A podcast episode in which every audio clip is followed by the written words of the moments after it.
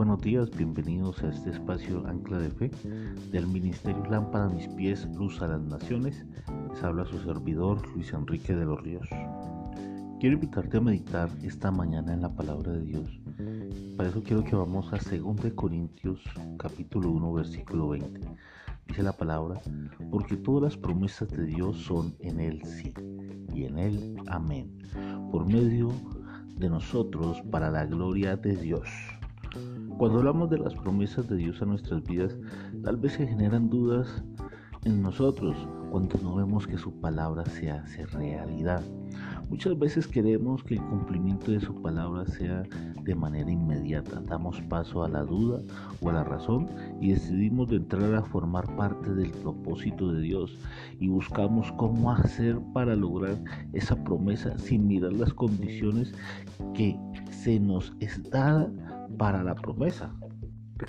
Recordemos que Dios nos dice en su palabra en números 23, 19 que Dios no es hombre para que mienta, ni hijo de hombre para que se arrepienta. Él dijo y no hará, habló y no ejecutará.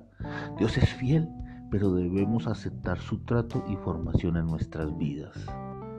Por otra parte, en la palabra habla en Juan capítulo 7 versículos del 37 al 39 y dice, en el último y gran día de la fiesta Jesús se puso en pie y alzó su voz diciendo, si alguno tiene sed, venga a mí y beba.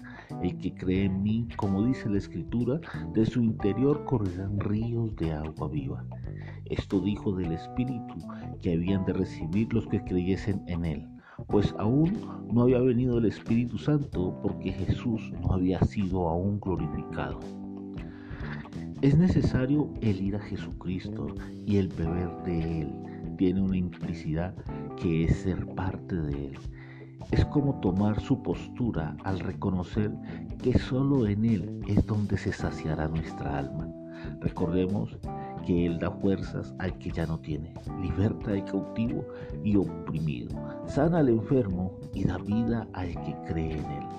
Es conocerle como la luz del mundo, el que sacia nuestra alma. Él es el pan de vida, Él es el único camino que nos lleva al Padre Celestial, trayendo una promesa de reconciliación.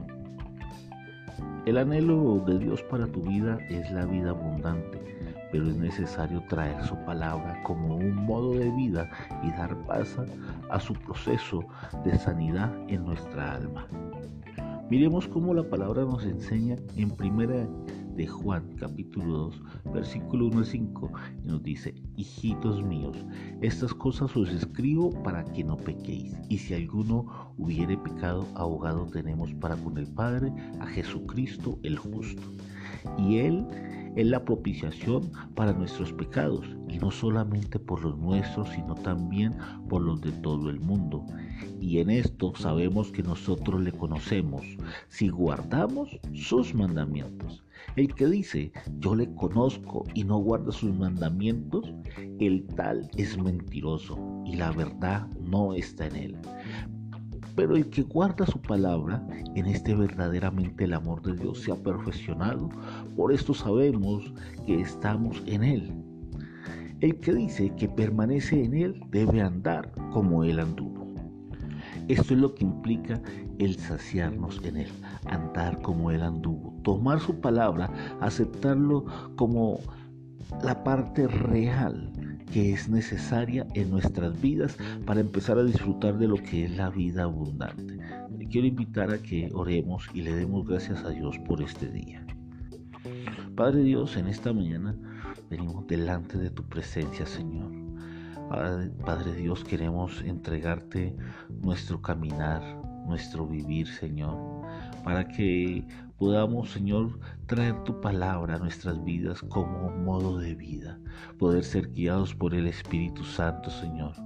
Papito Dios, donde tu palabra se vuelva esa lámpara a nuestros pies, esa luz en nuestro diario caminar, donde tu palabra, Señor, se vuelva ese escudo, esa fortaleza, esa protección en medio de nuestras vidas.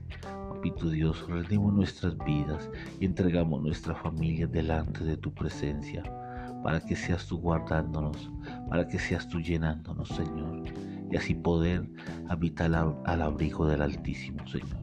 porque el que habita el abrigo del Altísimo morará bajo la sombra del Omnipotente. Te alabamos, te bendecimos, rendimos nuestras vidas delante de ti, Señor, y queremos aceptar tu vida con propósito sobre nuestras vidas. Quédate con nosotros, Señor, que este día podamos ver tu gloria. En acción de gracias te hemos orado. Amén y amén. Bueno, nos despedimos en este espacio Ancla de Fe del Ministerio Lámpara mis pies, Luz a las Naciones. Se despide su servidor Luis Enrique de los Ríos.